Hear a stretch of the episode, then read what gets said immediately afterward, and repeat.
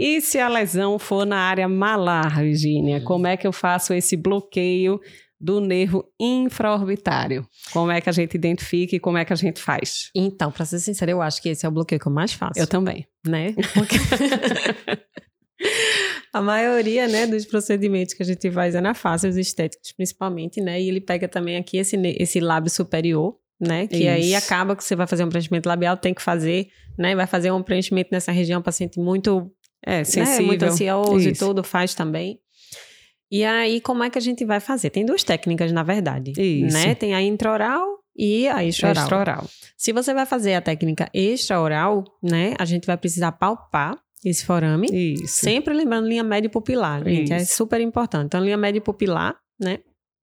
E aí você vai na, com a asa nasal, palpar a asa nasal, um centímetro acima, certo?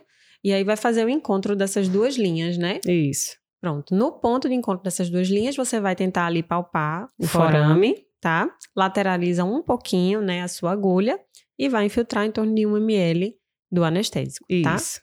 Se você preferir a via intraoral, né, aí você vai é, abrir né, a boca do paciente e vai injetar é, pela gengiva. Nível, isso, pela gengiva, a nível do canino, né? isso. né?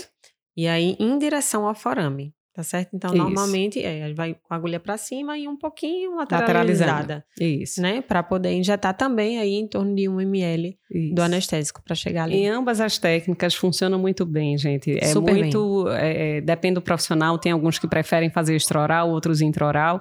O importante é saber a direção dessa infiltração, né? Isso. De onde você quer agir. Então, você palpou, identificou bem o forame, por fora ou por dentro você vai chegar nele, desde que você esteja sabendo e direcionando a agulha para o local correto. Isso. Em ambas as técnicas, aspirar sempre, né, Virginia? Nunca esqueci. Nunca esquecer. Sempre aspirar. Sempre aspirar. E aí, a gente bloqueando, a, a área anestesiada é o que está ilustrado aqui na imagem em vermelho, né? Então, a área lateralzinha do nariz, a área do lábio superior e praticamente toda a área medial, né? Malar medial da face e pálpebra inferior. Então, dá um conforto muito grande.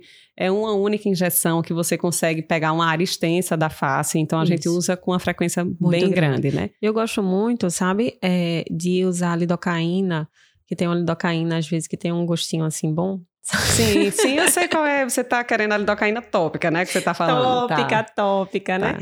E aí a gente coloca na gengiva e aí já deixa ali um pouquinho anestesiado Isso. e o paciente não sente nem a furadinha. Então, é. essa técnica intraoral aí fica até mais, mais confortável. confortável. Então, para os é. pacientes que são muito ansiosos, eu é. ainda faço anestesia é. tópica no Isso. local em que eu vou entrar com a agulha, Isso. né, pela gengiva e vou ali pelo canino. Tranquilo. É super tranquilo. É, Isso. que existem pomadas, né, géis, né, de lidocaína Isso. com sabor, sabor laranja. A gente pode colocar com cotonete ou com a ponta do dedo, né? Isso. Colocar nessa área tá da gengiva, próxima ao canino, enquanto você separa o material, mucosa absorve muito rápido, é né, super Virginia? rápido. Nossa, é um, um minuto. minuto. Um minuto é. tá anestesiado, então tá o paciente não tem nem a percepção da agulha entrando na gengiva. Então, o paciente muito ansioso deixa lá um pouquinho a pomadinha, se prepara o anestésico. Gostinho bom. Gostinho bom, doutora, gosto de laranja, é isso mesmo.